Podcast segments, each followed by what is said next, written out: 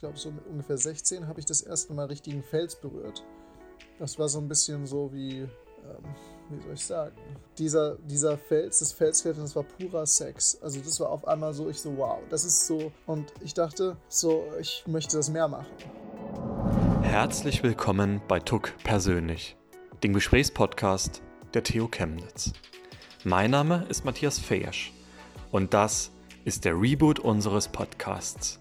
Hier möchten wir noch tiefer in die Gespräche gehen und noch intensiver mit unseren Gästen diskutieren. Denn indem wir darüber sprechen, was uns antreibt und uns bewegt, finden wir schließlich auch mehr über uns, das Leben und die Universität heraus. Mein erster Gast ist Joost Kobusch. Der studiert an der TU Sports Engineering. Joost ist aber vor allem als eine der Nachwuchshoffnungen im Alpinismus bekannt. Seine Spezialität das sind Solobesteigungen im Winter mit wenig Hilfsmitteln und am besten noch auf unbestiegenen Bergen. Im letzten Winter war Joost am Mount Everest unterwegs. Dort wollte er eine neue Route zum Gipfel finden. Vor einigen Jahren war Joost schon mal da und ist damals weltweit bekannt geworden. Denn er war Zeuge eines Lawinenunglücks und wäre damals fast selbst von der Lawine erfasst worden. Er hat als einer der wenigen überlebt und damals sogar noch ein Video gedreht. Wir haben mit ihm darüber gesprochen, warum er sich immer wieder in Lebensgefahr begibt, was er vom Dalai Lama lernen möchte, welchen Stellenwert Beziehungen in seinem Leben haben und wo er sich in fünf Jahren sieht. Hi Jost, was hast du gerade gemacht? Ich hatte gerade ein richtig schönes Chili Sin Carne, also veganes Chili mit Reis. Und habe total vergessen, dass wir unsere Podcast-Aufnahme hatten. also, ähm, aber während ich so die Hälfte gegessen hatte, ist mir eingefallen, um Moment mal, in meinem Kalender stand da doch was für diese Uhrzeit. Und dann bin ich auch schon, schon zu dir gesprintet. Wir sind ja gerade alle irgendwie von Corona betroffen und ähm, der Großteil wird irgendwie zu Hause abhängen. Eigentlich war es ja gedacht, ähm, dass wir uns in Chemnitz treffen, dass wir irgendwie in eine Kneipe gehen oder, oder in ein Café und da den Podcast aufzeichnen. Wir haben nur unsere Kalender gar nicht zusammenbekommen und dann hatten wir das eigentlich vertagt. Und jetzt nehmen wir halt von zu Hause auf. Also ich bin hier im Schlafzimmer, ähm, in der Wohnung von meiner Freundin habe jetzt irgendwie versucht, so einigermaßen schalldicht hier äh, diesen Raum zu präparieren. Aber wo nimmst du auf, Just? Ich sitze gerade bei meinen Eltern in Borgholzhausen. Da gibt es eine Burg, einen Berg und Heu Häuser ähm, und Holz, ganz viel Holz. Äh, es ist ein Dorf in der Nähe von Bielefeld. Ich bin hier aufgewachsen und ich sitze gerade in meinem quasi Jugendzimmer. Also in Reality, ich sitze zwischen ganz vielen Expeditionsgegenständen, die noch nicht alle aufgeräumt sind. Was Joost mit Expedition meint, ist sein Unterfangen, den Gipfel des Mount Everest zu erreichen. Das ist aber nicht nur unter Idealbedingungen, also sagen wir im Sommer, bei klarem Wetter und mit erfahrenen Bergführern eine große Herausforderung. Um die Erklimmung des Gipfels des Everest hat sich eine ganze Tourismusindustrie etabliert, aber auch bei der Besteigung mit Profis kommen jedes Jahr Menschen ums Leben. Was Just sich aber vorgenommen hat, ist noch wesentlich anspruchsvoller. Er wollte allein, ohne jegliche technische Hilfsmittel, im Winter und dazu auch noch auf einer bisher unerschlossenen und sehr anspruchsvollen Route nach oben gelangen. Das hat bisher noch keiner geschafft und wahrscheinlich deswegen hat er sich auch vorgenommen. Gekommen ist er bis auf 7350 Meter Höhe man hatte dabei immer wieder auch mit Schwierigkeiten zu kämpfen, unter anderem Lawinen, Klettereis, Magenproblemen und Fußverstauchungen. Wenn man in sein Reisetagebuch reinhört, dann bekommt man einen ziemlich guten Eindruck davon, wie anstrengend und aufwendig das Ganze ist und vielleicht auch ein bisschen, wie es sich anfühlen muss, ganz allein da oben zu sein.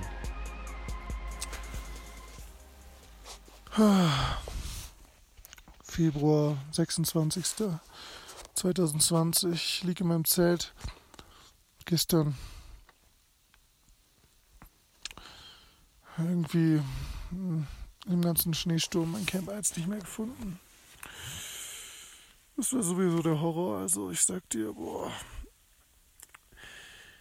da von meinem Camp 2, was ich auf 6850 aufgebaut habe, bis hier runter zu kommen, ist die gefährlichste Stelle des Berges. Ich hatte so Bauchschmerzen, da lang zu klettern, so viel blaues Eis, habe ein paar Mal abgeseilt und so. Einmal beim Abseilen wurde ich von der Lawine überspült. Das war so ein bisschen wie so kurz einmal ins Wildwasser getaucht, zack. gut, dass ich gesichert war. Wenn nicht, hätte das tödlich enden können. Dann wäre ich wahrscheinlich einen Berg runtergespült worden. Sag mal, ist das nicht total merkwürdig für dich? Ich meine, du warst jetzt wie viele Monate? Vier oder fünf Monate am, am Mount Everest unterwegs und kommst dann nach Hause in dein, in dein äh, ehemaliges Kinderzimmer zurück. Muss ein ziemlicher Kulturschock sein, oder? Ist eigentlich gar nicht so schlimm. Also mental hat man sich schon so ein bisschen vorbereitet gegen Ende der Expedition, dass, dass es halt dann zurückgeht. Und dieser Kulturschock war auch während meiner ersten Expedition sicherlich immer da, aber für mich ist es mittlerweile Routine. Also dann ist man mal wieder irgendwo am Arsch der Welt im tiefsten Dschungel mit irgendwelchen Einheimischen, die, ähm, keine Ahnung, vielleicht auch Kannibalen sind oder so. Bist du schon Kannibalen begegnet? Ich bin tatsächlich selbst noch nie Kannibalen begegnet, aber ich war in einer Region, mm, die quasi der Anfang ist von diesen abgelegenen Stämmen in Westpapua, die keinen Kontakt zur Zivilisation haben. Und die essen teilweise auch Menschenfleisch. So wie ich das verstanden habe, essen die aber nie ähm, das Fleisch der eigenen Leute, sondern es ist so, dass der andere Stamm einen aussetzt. Vielleicht äh, ist er für irgendwas schuldig befunden oder so. Und die essen den dann. Und so machen die das auch. Also, aber jeder dieser einzelnen Stämme ist sehr, sehr isoliert und hat eine sehr, sehr einzigartige Kultur. Machst du das so, wenn du dich für Expeditionen vorbereitest, dass du dich auch erstmal über die Region informierst? Was ist da so politisch, kulturell los? Ähm, in was für eine Situation begibst du dich dann vielleicht auch? Oder blendest du das völlig aus und bist dann einfach nur auf dein Ziel fixiert? Für mich ist der kulturelle Kontext immer hochspannend, denn ähm, einer meiner früheren Lehrer hat mal gesagt, man sieht nur, was man kennt. Und wenn man sich vorher ein ganz bisschen informiert, dann sieht man so viel mehr. Und ich versuche zumindest die Basics äh, einer Sprache zu lernen, äh, die gesprochen wird, da wo ich mich aufhalte. Und manchmal ist es nicht mal eine Schriftsprache. Also zum Beispiel spreche ich ähm, zumindest Basisvokabular äh, in Nepali und kann auch so einige Sherpa-Vokabeln, die gehen ganz anders. Das ist so. Sag mal was. Mo Himal Zane Mancheho. Das heißt, ich bin Bergsteiger.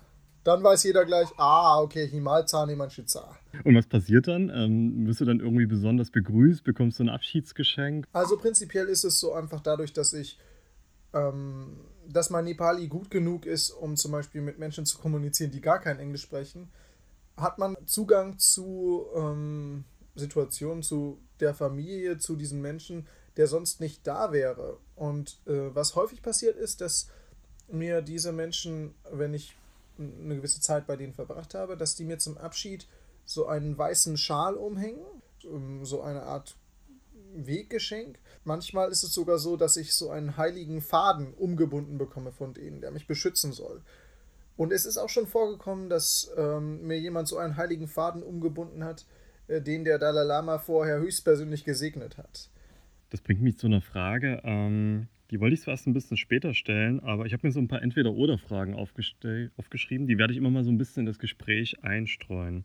Wem würdest du eher die Hand geben wollen, beziehungsweise wen würdest du gerne kennenlernen wollen? Reinhold Messner oder den Dalai Lama? Ähm, Reinhold Messner oder Dalai Lama? Mhm. Mmh, tja, das ist eine interessante Frage. Also ich glaube, lustigerweise, dass ich vom Dalai Lama mehr lernen könnte als von Reinhold Messner. ja, ich, ich habe Messner schon getroffen.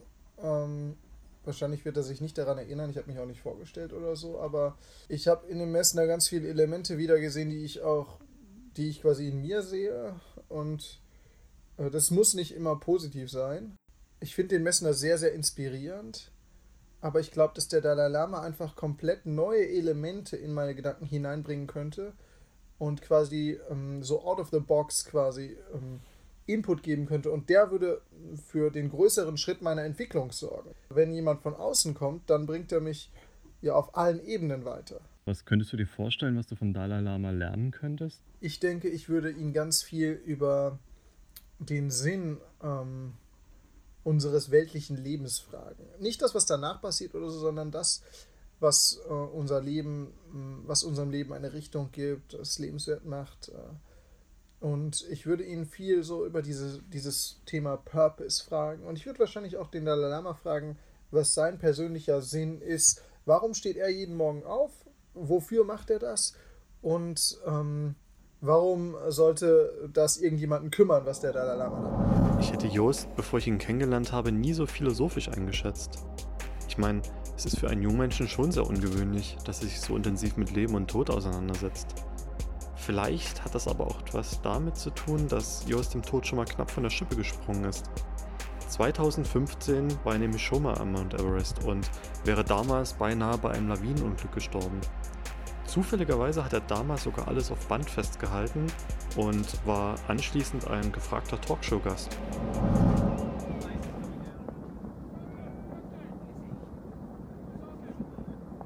The ground is shaking.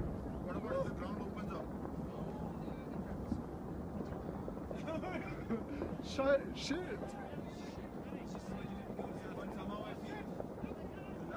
Oh, oh.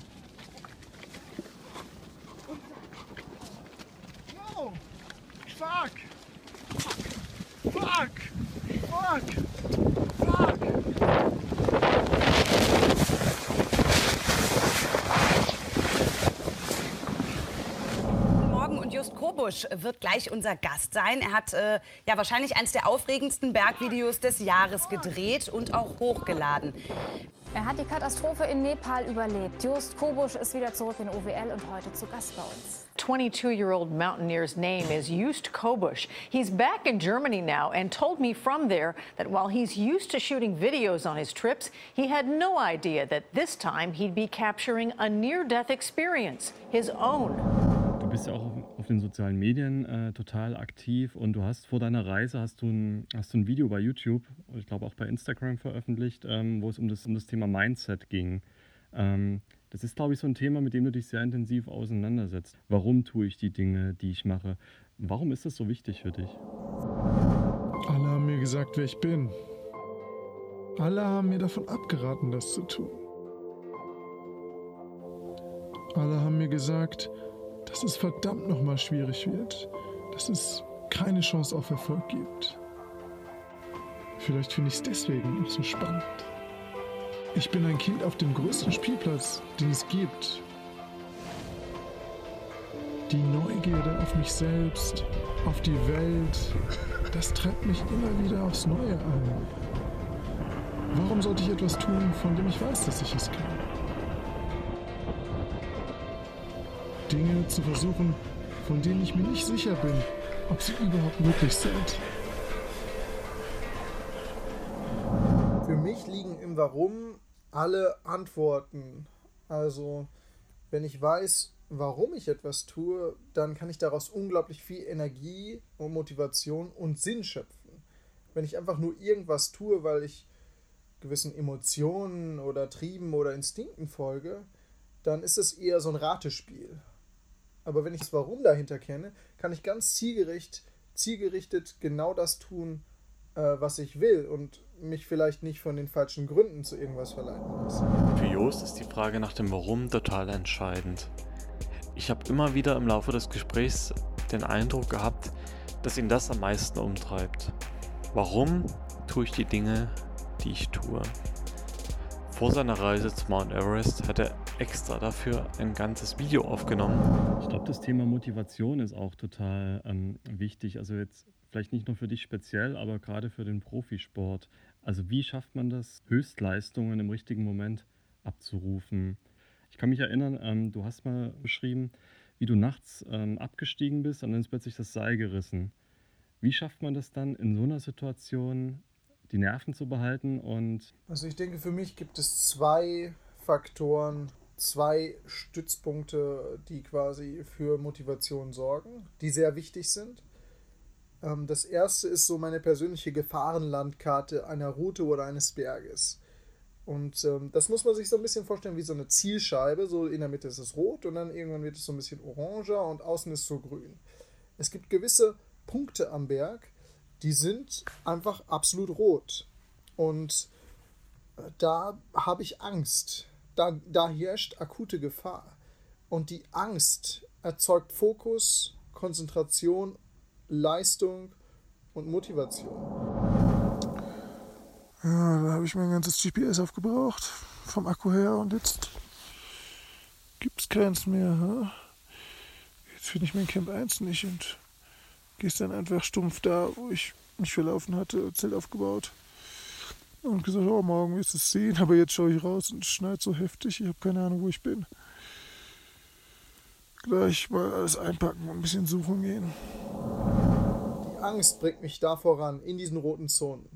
Und die sorgt auch dafür, dass, wenn ich zum Beispiel mal in so einer roten Zone für, ich sag mal, acht Stunden nonstop klettern sollte oder muss, dass ich jeden Schritt haargenau setzen kann und konzentriert bleibe. Ohne Angst wäre das gar nicht möglich.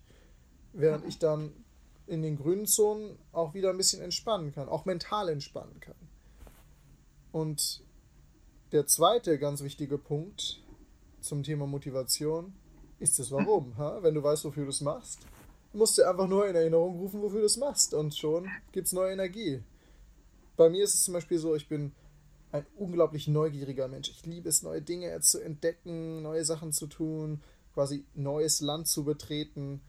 Ähm, und jetzt bei meinem Everest-Projekt gab es natürlich Momente, wo es halt einfach brutalste Bedingungen hatte und wo es, ähm, ja, wo man sich fragt, so, soll ich das jetzt machen oder so? Und dann habe ich mir einfach gesagt, hey, ähm, du bist doch so neugierig äh, und so und, und was liegt wohl hinter dem nächsten Felsen? Wie sieht wohl der obere Teil der Route aus und so? Und ich habe mir dann einfach immer wieder diese Neugierde in Erinnerung gerufen, ähm, mhm. habe mich immer wieder in dieses kleine Kind hineinversetzt, das ich ja bin, was die Welt entdeckt. Ähm, und auch diese eher spielerischen Elemente, die da drin sind, klar, ist ja Todesgefahr und all das. Aber mh, hm, für mich, ich will mich entwickeln und ich will entdecken und ich bin neugierig. Und sobald ich daran wieder denke, kriege ich direkt einen Energieschub. Du bist ja, glaube ich, bis auf 7200 Meter, glaube ich, aufgestiegen.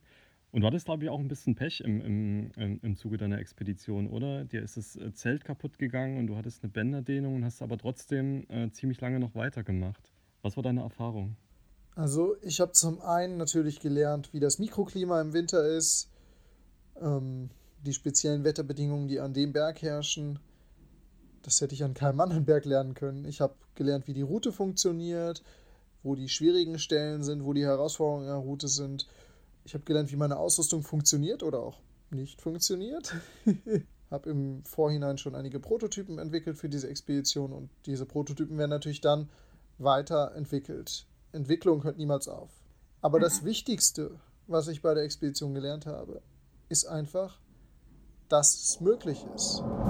Ich bin zufrieden mit der Leistung, auch wenn irgendwas in mir drin irgendwie sagt, oh, wäre cooler gewesen, es mehr erreicht und so, aber die Sicherheitsmaßstäbe und alles sind aufgebraucht. Meine Bänderdehnung, meine Magenprobleme, das Wetter jetzt mit der Lawinengefahr. Huiui.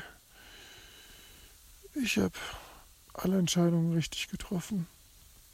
Und das kann man nicht immer sagen. Gut, dass ich auf meine Intuition gehört habe. Dass ich daran glaube, dass ich das Projekt schaffe. Und da war ich mir ja vorher gar nicht sicher. Ich bin aufgebrochen und wusste nicht, ob es möglich ist. Und genau solche Sachen reizen mich ja. Wenn ein Projekt unmöglich ist oder als unmöglich gilt, dann finde ich spannend, quasi dieses Unmögliche möglich zu machen. Das ist das Aufregende. Wenn ich weiß, dass ich es kann, ne, dann kann ich ja auch zu Hause bleiben, oder? Du hast mal gesagt, du musst dir ein Ziel setzen und hast aber gleichzeitig Angst davor, dieses Ziel zu erreichen, weil du es. Was meinst du damit? So ein Ziel mh, hm, gibt meinem Leben eine Richtung, wenn man so möchte, eine gewisse Bedeutung und stabilisiert mein Selbst. Und sobald ich dieses Ziel eliminiere, muss ich mich neu orientieren. Und das Ziel zu erreichen ist ein unglaublich schöner Moment, aber gleichzeitig ist es so, dass ich kurz nachdem ich es erreicht habe, häufig so ein bisschen traurig bin, dass es jetzt vorbei ist, so dass diese Beziehung zu diesem Ziel, dass die endet. Und dass ich mir dann halt ein neues Ziel suchen muss. Und das Ziel ist ja meistens, solo eine neue Route zu finden oder einen, einen bisher unbestiegenen Berg zu erklimmen. Aber was machst du, wenn, wenn irgendwann mal alle Berge bestiegen sind oder alle Gipfel erreicht sind? Welche Ziele setzt du dir dann? Denkst du über sowas nach oder ist das im Moment einfach nicht wichtig? Also ich denke, in meiner Generation wird es immer genügend Raum geben, äh, neue Routen zumindest zu etablieren. Klar werden irgendwann alle Berge bestiegen sein oder vielleicht auch nicht. Einige sind heilig, einige sind vielleicht politisch gesehen schwierig. Ja, aber ich denke nicht, dass der Punkt kommen wird, wo man keine neuen Routen mehr etablieren kann, wo man nicht mehr künstlerisch unterwegs sein kann, kreativ sein kann. Für mich ist Alpinismus Exploration, also der Aufbruch ins Unbekannte, eben meine Neugierde zu befriedigen. Gleichzeitig muss ich sagen, finde ich es natürlich auch unglaublich spannend, hm, vielleicht mal ganz andere Projekte anzugehen. An einem gewissen Punkt in meinem Leben wird vermutlich meine persönliche Erwartung höher sein mhm. als das, was mein Körper leisten kann. Und vielleicht wird das der Punkt sein, an dem ich ähm, umkomme. Ja, das wäre so Worst-Case-Szenario, weil ich einfach zu hart pushe. Aber ich hoffe, dass ich die Weisheit besitzen werde, zu sagen, hey, dieses Kapitel meines Lebens endet jetzt und es wird ein neues anbrechen. Aber ich bin von meiner Persönlichkeit her immer jemand, der Sachen zu 100% macht und der sich einen Fokus setzt und ich werde dann vermutlich den Fokus auf was Neues setzen. Vielleicht hat es ja auch in den Ansätzen mit Bergsteigen zu tun. Ich meine, es gibt so viele spannende Sachen und wenn wir über richtige Exploration reden, ich meine, ich hätte ja mal richtig Lust, den höchsten Berg unseres Sonnensystems zu besteigen. Klar, das letzte Beispiel ist over the top, aber im Wesentlichen bestätigt Jost genau den Eindruck, den ich damals bei unserem ersten Gespräch schon von ihm hatte. Für so einen jungen Menschen ist er immer super reflektiert und scheint immer einen Plan zu haben und genau zu wissen, wohin er möchte. Sag mal, wie wird man eigentlich Profi-Bergsteiger, habe ich mich gefragt. Du hast, glaube ich, im, da warst du Jugendlicher, oder? Ich weiß nicht, 14 oder 15 hast du, hast du richtig angefangen ähm, zu klettern. Was ist da passiert? Ich habe mit 12 angefangen zu klettern. Ich habe in der Schule die Kletter AG gewählt und ich habe aber lange Zeit Indoor-Klettern betrieben. Also ich bin so diese neue Generation, die in der Halle trainiert hat. Wenn es draußen stürmt und regnet und super kalt ist, bist du drin mit einer Beleuchtung und einer beheizten Halle, die immer trocken ist. Also ich bin relativ schnell stark geworden, dadurch, dass ich so viel konstant trainieren konnte. Und erst sehr spät, ich glaube so mit ungefähr 16, habe ich das erste Mal richtigen Fels berührt. Das war so ein bisschen so wie ähm, wie soll ich sagen, dieser, dieser Fels, das Felsklettern, das war purer Sex. Also das war auf einmal so, ich so, wow, das ist so. Und ich dachte, so, ich möchte das mehr machen. Und vorher habe ich so sporadisch Indoor-Klettern gemacht und alles. Aber danach habe ich das Indoor-Klettern wie ein Training fürs Outdoor-Klettern gesehen und habe richtig Gas gegeben und habe auch viel mehr draußen geklettert. Und dann kam natürlich irgendwann der Gedanke, hey, ähm, das, der nächste Schritt wäre ja vielleicht so, so eine Route irgendwie an einem hohen Berg zu machen. Und dann war auch recht schnell der Traum da, irgendwann mal an irgendeinem Punkt in meinem Leben ein Achttausender zu machen. Was war dein erster Berg draußen? Ja, ich würde gerade sagen, mein erster Berg war trotzdem erst mit 19 Jahren. Äh, aber natürlich so ein typischer Joost-Approach. Äh, nicht irgendwie so ein 2000er oder 3000er, äh, sondern äh, war ein 5000er. Der Mount Kenya in Kenia, 5200 war er hoch. Moment, du warst, da warst du 19, oder? Sagtest du. Äh, woher hat ein 19-Jähriger genug Geld, um nach Kenia zu fliegen, um da auf den Berg zu steigen? Und die Ausrüstung vor allem. Du brauchtest auch Ausrüstung, oder? Also, ich habe fünf Schwestern und wir hatten hm, gerade äh, als ich jung war nicht so viel Geld. Das heißt, meine Eltern haben gesagt, wir können dich da nicht unterstützen. Ich bin überhaupt auf diese Idee erst gekommen, weil meine Schule ein Austauschprogramm organisiert hat nach Kenia. Wir hatten da Partnerschulen. Also ich sage ja, Werbung für meine Schule. Ich nenne den Namen jetzt mal nicht, aber das ist so ungefähr das Beste, was mir passieren konnte. und ähm, dieses Austauschprogramm, ich habe mich dafür beworben. Für mich war das damals recht einfach, tatsächlich auch dann einen Platz zu bekommen, weil ich ein guter Schüler war.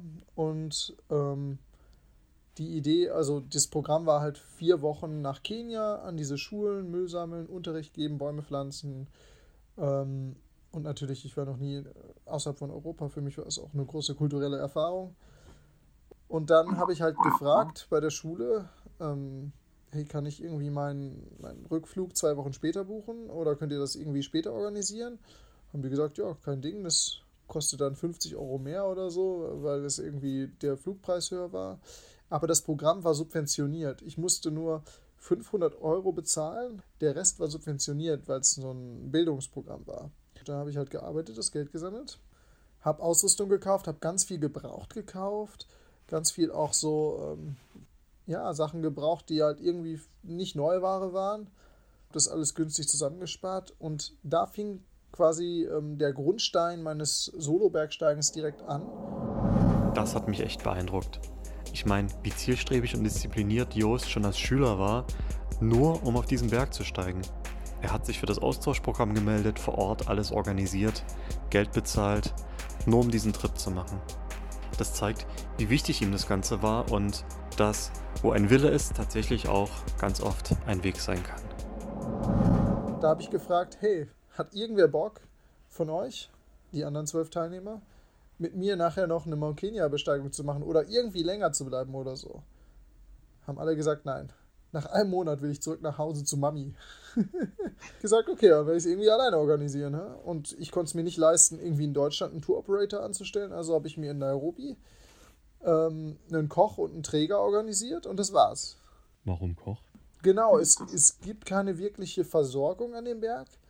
Mm, also hatte ich quasi jemanden dabei, der alle Lebensmittel getragen hat und jemanden, der sie zubereitet hat. Und der, der Koch hat natürlich auch äh, getragen. Also haben quasi beide getragen. Und vielleicht hätte ich auch selbst kochen können oder so, aber vielleicht nicht für die Zeit und so weiter. Und das war das, was quasi so ähm, empfohlen wurde. Und ich hatte auch keine Ahnung, es war mein erster Berg. Also ich habe ungefähr alles falsch gemacht, was man falsch machen konnte. Und einen Koch und einen Träger mitzunehmen, war so ungefähr das geringste Übel. Warum? Was hast du falsch gemacht? Oder woran hast du es gemerkt, dass irgendwas nicht richtig lief? Ähm, also, da die ersten Anzeichen, dass irgendwas nicht richtig lief, kamen so ungefähr nach drei Tagen, wo ich eine Höhe von 4400 Metern erreicht hatte. Äh, das war vielleicht ein bisschen zu schnell. Also, da waren dann direkt äh, Symptome der Höhenkrankheit. Kannst du mal beschreiben, was passiert da mit einem? Stell dir vor, du hast eine ganz schlimme Erkältung gehabt und du fühlst dich einfach mega schlapp und hast Kopfschmerzen und äh, mhm. hast keinen Appetit. Ungefähr so fühlt sich Acute Mountain Sickness an. Mhm. Dazu hatte ich natürlich noch einen wunderschönen äh, Brand im Gesicht, Sonnenbrand. Äh, es war bewölkt, aber ich wusste damals nicht, dass die UV-Strahlung auch durch die Wolken durchgeht und man sich gerade in den hohen Bergen dann trotzdem eincremen sollte. Ja, ich war einfach nicht fit. Also ich war halt höhenkrank quasi und habe versucht aufzusteigen mhm. innerhalb von kürzester Zeit auf 5000 Meter. Ich habe mich gefühlt wie ein alter Opa. Und ich dachte, es muss so sein. Ich hatte ja auch keine Erfahrung. Ne? Ich fühlt sich wahrscheinlich immer so an. Weißt du, was das Spannende ist? Wenn man dir jetzt folgt auf den sozialen Medien, dann ähm, verwendest du ja auch sehr viel Zeit, um, um dein Training, um deine Vorbereitung zu zeigen. Ähm, ich habe so ein bisschen das Gefühl, ähm, das, ist so ein, das ist so ein ziemlich krasser Kontrapunkt gegenüber dem, was du mir jetzt gerade erzählt hast. Hast du an den Anfängen gemerkt, wie wichtig eigentlich eine intensive Vorbereitung ist und dass das vielleicht sogar länger dauert als dann die Expedition an sich? Also meine Philosophie war ja immer so, äh, just go for it, ne? also learning by doing, lern oder stirb. Aber an einem gewissen Punkt hat sich diese Lern- oder Stirb-Methode natürlich verändert äh, und ich habe mich weiterentwickelt. und ähm, ich denke, ich hatte einfach eine extrem steile Lernkurve dadurch, dass ich äh, Dinge gemacht habe, für die ich noch nicht bereit war, die viel zu krass waren und viel zu groß waren. Und basierend auf diesen Erkenntnissen habe ich dann eben ein Programm, wie soll ich sagen, für mich entwickelt, wie ich trainiere und so weiter. Habe aber auch ganz viele Dinge gelernt, die mich quasi schon vorbereitet haben und die mir einen ganz großen Werkzeugkasten mitgegeben haben, ähm, mit verschiedensten Werkzeugen für jede Situation. Bist du eigentlich oben angekommen? Ich habe den Gipfel nicht erreicht am Mount Kenya. Auf 5000 Meter Höhe musste ich umdrehen. Die Route ist auch sehr technisch, eine steile Felskletterroute, 14 Seillängen ungefähr. Also 400 Meter steile Felskletterei. Der Berg wird auch das Matterhorn Afrikas genannt. Dann kannst du dir ungefähr vorstellen, wie das aussieht. Also so gesehen, es war kein Gipfel drin, aber ich habe deutlich mehr gelernt, als hätte ich irgendeinen Kurs besucht oder sonst was. Und ich war schon mal auf einer Höhe von 5000, bevor ich das erste Mal in den Alpenbergsteigen war. das heißt, ähm, diese Erfahrung, dass der Gipfel nicht, nicht das endgültige Ziel sein muss, sondern dass der Weg ist das Ziel? Oder hat es dich richtig innerlich zerfressen? Warst du richtig verärgert, dass du es nicht geschafft hast und bist dann im nächsten Jahr direkt nochmal dahin? Äh, ich wollte eigentlich dieses Jahr nochmal dahin. ist jetzt aber erstmal gestrichen wegen Corona. Nee, ich bin so jemand, der sagt, hey, wenn ich 100% gegeben habe und ich habe alle meine Möglichkeiten voll ausgeschöpft und es hat nicht funktioniert, dann ist es nicht schlimm, weil ich habe ja alles getan, was in meiner Macht stand. Und deswegen war es gar nicht schlimm. Tatsächlich war es einfach, war es tatsächlich eine gute Erfahrung und ich habe viel mitgenommen, viel dabei gelernt und das auf andere Projekte übertragen. Eine sehr wichtige Lektion war auch, ich brauche den Koch und den Träger nicht. Es geht auch ganz allein. Und das war so ein bisschen die Geburt von meinem Solo-Approach. Lass uns, lass uns dazu gleich nochmal sprechen, weil äh, diesen Solo-Ansatz, den finde ich total spannend und darüber sprichst du ja auch immer wieder in, in diversen Medien. Aber weil du vor uns gerade Corona angesprochen hast, ich meine, wir sind gerade in der Situation, ich kann mir vorstellen, viele interessiert es, wie geht eigentlich jemand, der total aktiv ist, auch einen total aktiven Lebensstil hat und abenteuerlustig ist, eigentlich mit so einer Situation um, wo man eigentlich den größten Teil seiner Zeit irgendwie zu Hause in den eigenen vier Wänden verbringen muss? Tja, äh, ich kann noch joggen gehen und äh, direkt vor meiner Haustür beginnen ganz viele wunderbare Trails und ähm, man kann hier Ausdauertraining machen, man kann aber auch klettern gehen. Also man müsste ein bisschen fahren, um klettern zu gehen, draußen klettern zu gehen. Und so wie ich das verstanden habe, darf ich als Berufssportler meinem Sport noch weiterhin nachgehen. Jetzt ist es allerdings eh so, dass ich gerade erstmal flach liege ähm, und äh, ein paar Tage äh, auf Antibiotika bin wegen einer Entzündung. Das heißt, mhm. ich habe jetzt eh Hausarrest. ähm, aber sonst, ja, sonst kann ich hier tagtäglich trainieren. Mir macht es gar nicht so viel zu schaffen. Das ist alles mental. Als Berufssportler besteht Josts Leben vor allem aus Training, Expeditionen und vielen Medien- und Sponsorenterminen. Und Nebenbei studiert Jost sogar noch an der TU Chemnitz. Ich stelle mir das gar nicht so leicht vor, das alles unter einen Hut zu bekommen. Aber ich kann mir sehr gut vorstellen, dass er sich damit noch einige berufliche Möglichkeiten nach dem Klettern und nach der Profikarriere einfach offen lassen möchte. Servus, ich bin der Jost, studiere Sports Engineering. Ich bin übers Profibergsteigen zur Produktentwicklung gekommen und die Uni hilft mir, mein Wissen da zu erweitern ich bin auf dem Land gerade. Ich denke, wenn man in der Stadt ist, ist es viel schlimmer. Lass uns noch mal ein paar Entweder-Oder-Fragen abarbeiten.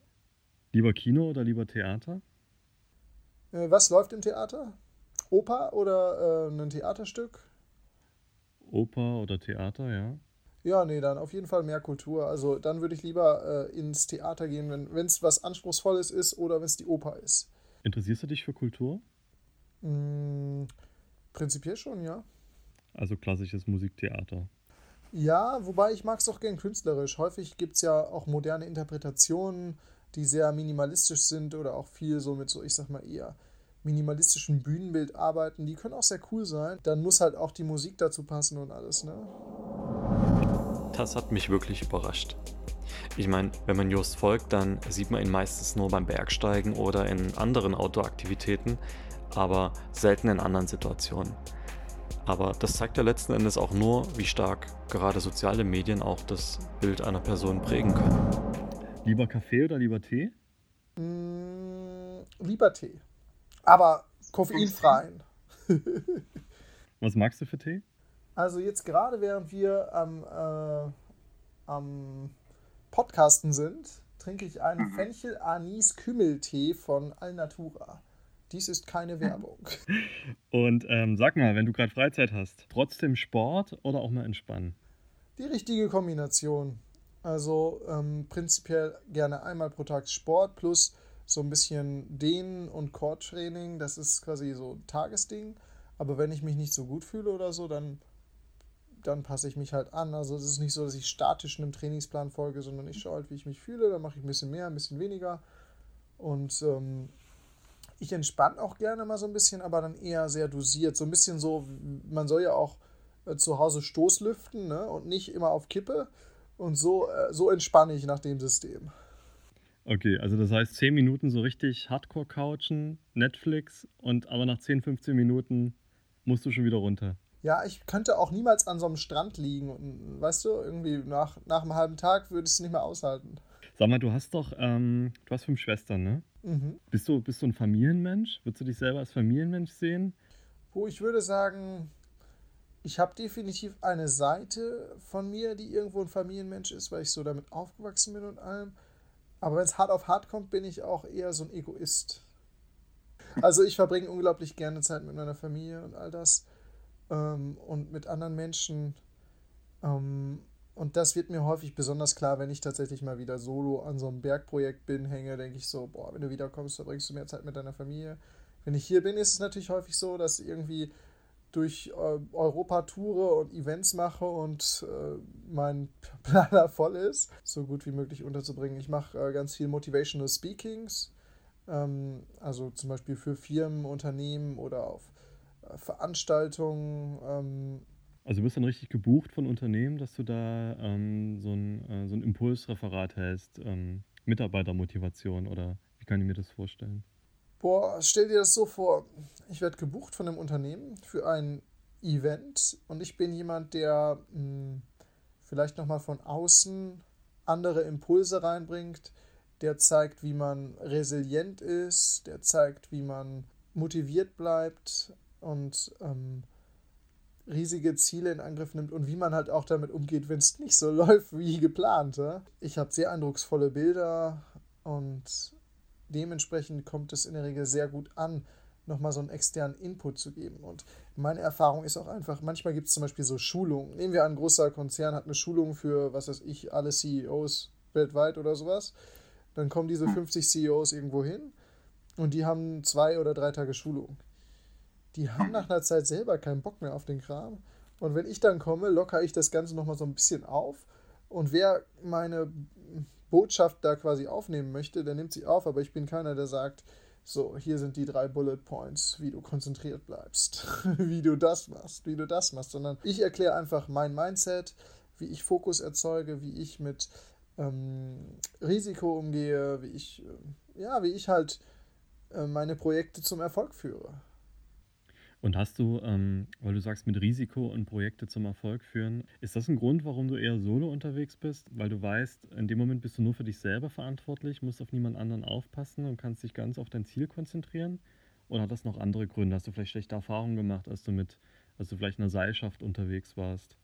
Also das ist ein Punkt, ähm, was du schon gerade genannt hast. Ein anderer Punkt ist zum Beispiel, nehmen wir mal an, wir beide und vielleicht noch vier andere sind unterwegs und da ist so eine richtig schöne Klippe, vielleicht 15 Meter und darunter ist Wasser. Und die vier anderen hm. sind schon alle runtergesprungen. Die wissen, also die Studien haben gezeigt, die Chance, dass wir beide auch runterspringen würden, ist enorm gestiegen. Allein schon, dass die vier, dadurch, dass die vier anderen runtergesprungen sind. Ähm, während, wenn wir beide nur vor der Klippe stehen würden, würden wir wahrscheinlich, oder nehmen wir noch, noch besser, du würdest alleine vor der Klippe stehen, würdest du wahrscheinlich niemals da runterspringen, würdest sagen, ist ja lebensmüde. Kann dir beim, bei einem Bergprojekt auch passieren. Da machen Leute Sachen, die gehen bei Bedingungen los oder wollen bei Bedingungen losgehen, bei denen du persönlich vielleicht niemals bereit wärst, loszugehen. Und sowas kann bei, bei einer Expedition auch passieren, dass du einfach gepusht wirst, dass de, deine Risikobereitschaft dadurch steigt, dass du in einer Gruppe unterwegs bist. Ich denke, was Jost mit diesem Beispiel zeigen möchte, ist, wie Gruppendynamiken in so einer Situation wirken können. Und dass er alleine vielleicht ganz andere Entscheidungen in Extremsituationen treffen würde. Wenn ich ein was über Jost bisher in diesem Gespräch gelernt habe, dann ist es, wie wichtig es ihm ist, unabhängig seine Entscheidungen zu treffen. It's a beautiful day down here at the Telkitna Roadhouse. But it's not where German climber Jost Kobosch wants to be. He has higher aspirations. I basically came to Alaska to uh, do a solo winter climb of Denali. Ähm, das ist ein sehr wichtiger Faktor. Ich möchte niemanden pushen, ich möchte nicht gepusht werden und ich möchte mich voll und ganz auf mein Ding konzentrieren. Denn ich bewege mich da in so einem wunderbaren leeren Raum, in dem nur Anarchie herrscht. Da gibt es keine Regeln, gesellschaftliche Normen oder irgendwas. Ähm, all das gilt da oben nicht. Ähm, du, wie soll ich sagen? Du befindest dich, nehmen wir mal an, du bist ein Künstler und du hast eine weiße Leinwand vor dir. Das ist das, was du oben bei einem 8000er vorfindest. Wenn du irgendwo anders bist, ich sag mal in der Gesellschaft oder so, dann hast du vielleicht schon ein paar Sachen auf diese Leinwand draufgemalt und dann kannst du nicht so kreativ werden. Für mich ist es einfach die, ähm, die größte Freiheit, allein unterwegs zu sein und ich erreiche so einen sehr tiefen Flow-Zustand, dadurch, dass ich die komplette Kontrolle habe über alles. Ich habe das bisher nur ganz selten mal selber die Erfahrung gemacht. Ähm, ich kenne das halt vom Radfahren. Äh, ich fahre viel Rennrad, auch zum Teil auch bei, äh, bei Events und Wettbewerben mit. Und äh, wenn ich mal so eine Stunde unterwegs war oder anderthalb Stunden, irgendwann wird man so eins mit seinem, mit seinem Sportgerät. Wie lange hält so ein Flow bei dir an, wenn du unterwegs bist? Ist das dann die gesamte Expedition über oder sind das immer mal so Phasen? Also prinzipiell ist der Flow eher so in, in Etappen. Das ist eher so, ich würde sagen, wenn du am Tag unterwegs bist, dass dann das Gefühl für Zeit und Raum verschwimmt. Und dann wird das Ganze resettet über Nacht und am nächsten Tag komme ich dann wieder in so ein Flow-Erlebnis. Aber natürlich muss ich am nächsten Morgen, nachdem ich aufgewacht bin und so, erstmal wieder so ein bisschen da reinkommen. Aber es kann tatsächlich auch passieren, dass ich einfach so mh, hm, in so einem Schwebezustand bleibe und ja, quasi mit meiner Umgebung verschmilze, wenn du so möchtest.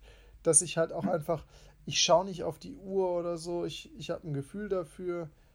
Ähm, wenn jetzt natürlich ein Gipfeltag ansteht, geht der Alarm los und dann, dann schaue ich schon ähm, ganz genau, äh, ja, wann ich aufstehe und und und und und. Und das geht natürlich so weiter, weil ich alle, also alle 60 Minuten auf meine Uhr schaue und 200 Milliliter Wasser trinke. Äh, ich schaue auf die Uhr und nee, da steht jetzt vielleicht 15 Uhr. Ähm, aber es ist jetzt nicht so, dass ich dann diese Uhrzeit so direkt wahrnehme und sage, okay, es ist 15 Uhr oder so, sondern ich schaue da einfach nur hin und sage, okay, jetzt ist eine volle Stunde, jetzt trinke ich was. Und mir ist natürlich schon irgendwo in meinem, tief in meinem Hinterkopf klar, dass ich irgendwann bald einen Salespot suchen muss, weil vielleicht geht ja um 16.45 Uhr die Sonne unter oder so, ja, Winterexpedition. Aber die Wahrnehmung von Zeit ist trotzdem eine ganz andere. Ich trinke jede Stunde 200 Milliliter, damit ich nicht dehydriere. Gerade bei kalten Expeditionen ist die Luftfeuchtigkeit sehr gering, man verliert sehr viel Feuchtigkeit durchs Atmen und äh, du verbrauchst auch einfach unglaublich viel. Plus in der Höhe musst du viel trinken, um dein Blut sehr flüssig zu halten. Ich frage deswegen, weil ich mich frage, wenn du, wenn du wie jetzt beim am Everest, wo du in, in so einer Expedition unterwegs bist, die bisher noch keiner in der Form ähm, gemacht hat, ja. Sei es, weil die Bedingungen so schwierig sind, weil die Route bisher noch unbekannt war, weil man auch nicht weiß, was einem vor Ort erwartet. Der Spiegel hat ja eine größere Geschichte mit dir gemacht, die haben dich ja auch begleitet. Auf der Suche nach dem echten Abenteuer machen sich immer mehr Menschen auf ins Hochgebirge. Den Extrembergsteiger Just Kobusch zieht es regelmäßig auf die schwierigsten Gipfel der Erde. Immer alleine und bevorzugt im Winter, wenn sonst niemand am Berg unterwegs ist. Einige Bergsteigerkollegen von dir haben, glaube ich, gesagt, irgendwie die die würden die Chancen gering einschätzen und sogar zum Teil als, ähm, als lebensgefährlich einstufen, ähm, was du da machst. Hat man sowas, wenn man da unterwegs ist, halt das noch so nach? Ist das präsent oder blendest du sowas komplett aus? Die Geschichte erschien im Juni 2019 im Nachrichtenmagazin Der Spiegel. Damals befragte das Magazin auch die beiden deutschen Bergsteiger Ralf Dutschmowitz und David Göttler, was sie denn von Jos Mount Everest Expedition halten. Beide äußerten sich sehr kritisch und bezeichnen das Unterfangen unter anderem als Himmelfahrtskommando. Joost soll sich doch besser vorbereiten und erstmal im Sommer einige Achttausender besteigen, bevor er sich im Winter an dieses Experiment wagt. Ich muss gestehen, ich habe es gar nicht gelesen. ähm, ich glaube eher, dass zwischendurch mal mh, hm, Leute mir Updates gegeben haben wenn ich mir jedes Interview nachher durchlesen würde, was ich gemacht habe, dann, dann habe ich ja nichts, also dann schaffe ich nichts anderes mehr. Ich habe ein Medienteam, ähm, mit dem ich arbeite und die haben mir zwischendurch schon mal Updates gegeben und so und gesagt, hier irgendwie, boah, keine Ahnung. Dann hörst du irgendwie Bergsteiger XY, vielleicht der Messner oder so sagt, ich möchte mich zu dem Thema nicht äußern oder andere halten es für unmöglich oder so. Aber wenn ich solche Reaktionen bekomme, dann finde ich es ja umso motivierender. Ich meine, ähm, wenn was als unmöglich gilt, dann ist es ja umso reizvoller. Die Kritik von den anderen fand ich jetzt tatsächlich einfach nur motivierend. Das heißt ja, dass das, was ich tue, Relevanz hat und dass es die Leute zum Nachdenken anregt. Und mir persönlich äh, ist es ja auch immer ein Anliegen, akzeptiertes Denken herauszufordern. Ich habe auch mal viele Kommentare dazu bei Social Media und zum Teil auch unter diesen Artikeln durchgelesen der überwiegende Anteil, also klar, ein paar sagen, ähm, ist unmöglich und lebensmüde und so weiter. Aber für viele bist du auch so eine Art äh, Vorbild, was das Denken, was Motivation so betrifft. Würdest du dich selber auch so sehen? Möchtest du andere inspirieren oder ist das einfach nur ein Nebeneffekt von deinem Lifestyle?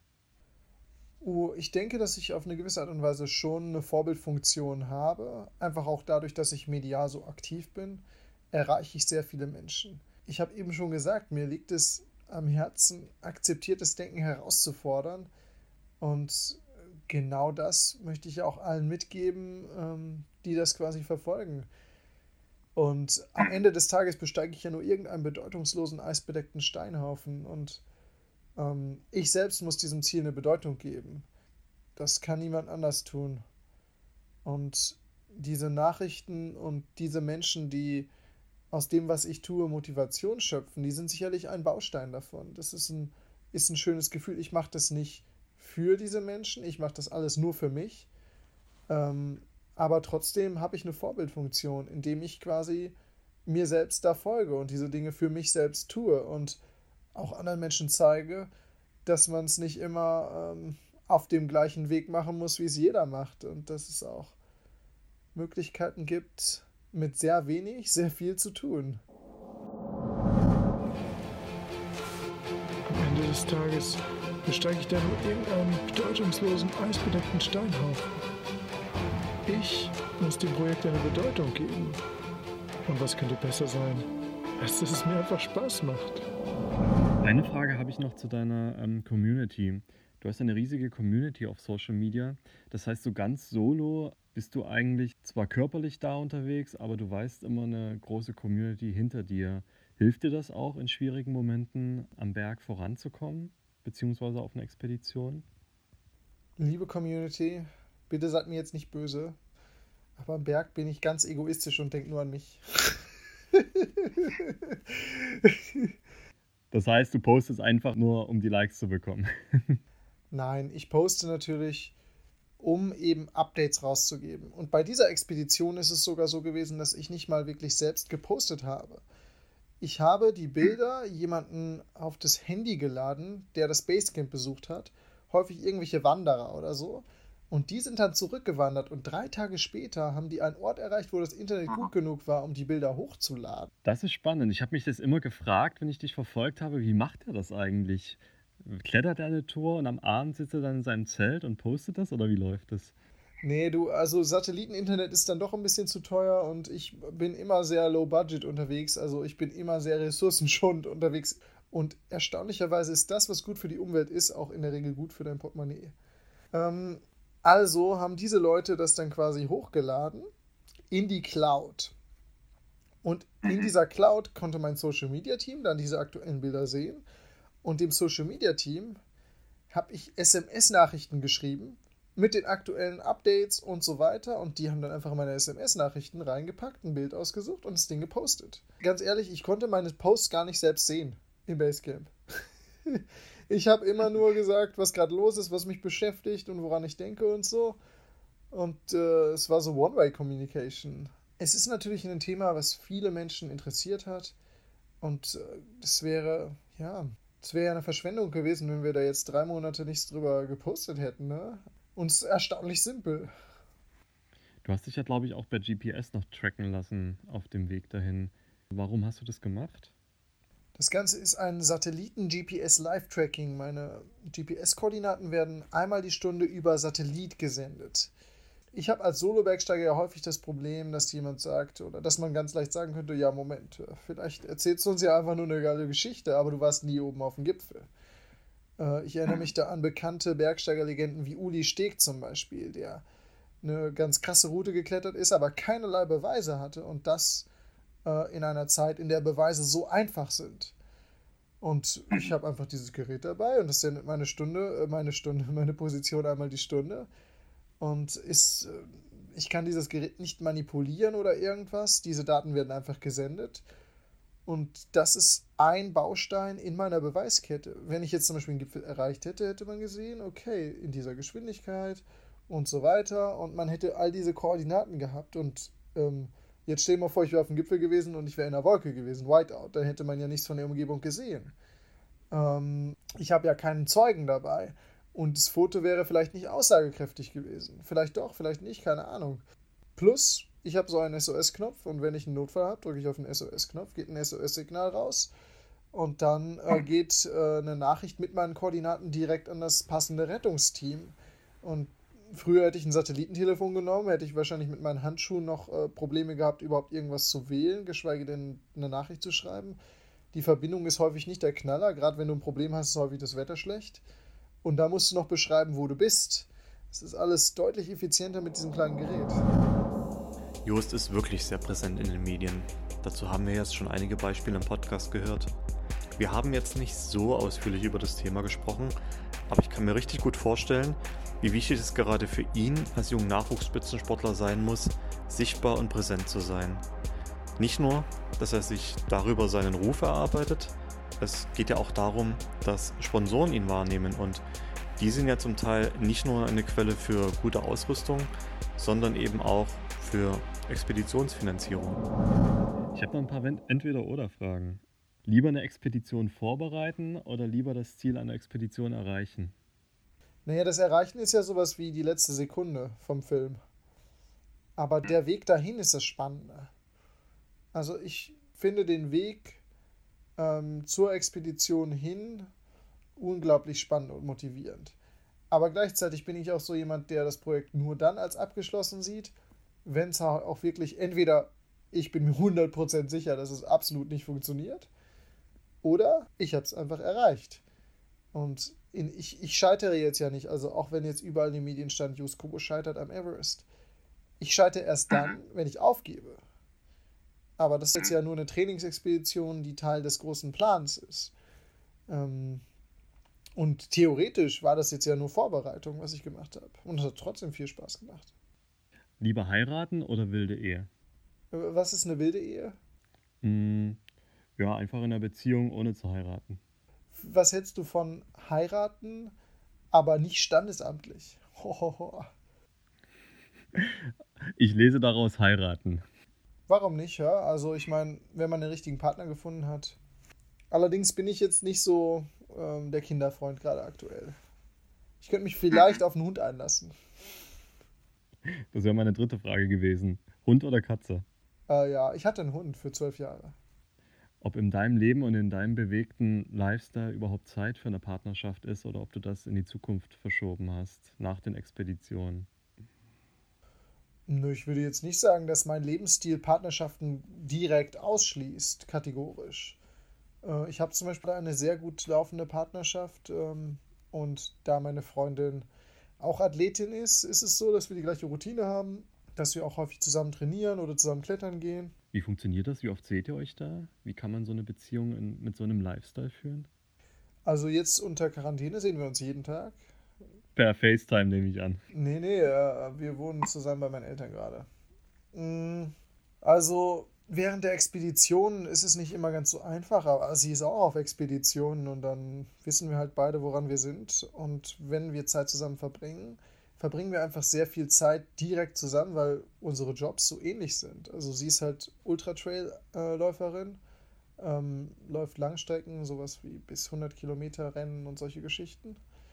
Ähm, möchte jetzt aber auch mehr Bergsteigen machen. Wir haben zum Beispiel während meiner letzten Expedition zusammen 6000er bestiegen und noch so einen anderen unbestiegenen Berg versucht. Das war eher, ja, da haben wir den Gipfel nicht erreicht. äh, war auch eine harte Nuss, das Ding.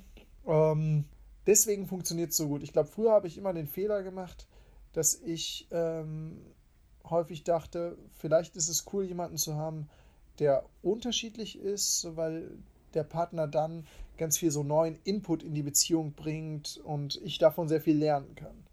Aber das hat immer dazu geführt, dass mein Bergsteigen als Egoismus abgetan wurde und ähm, das äh, ja zu Problemen geführt hat.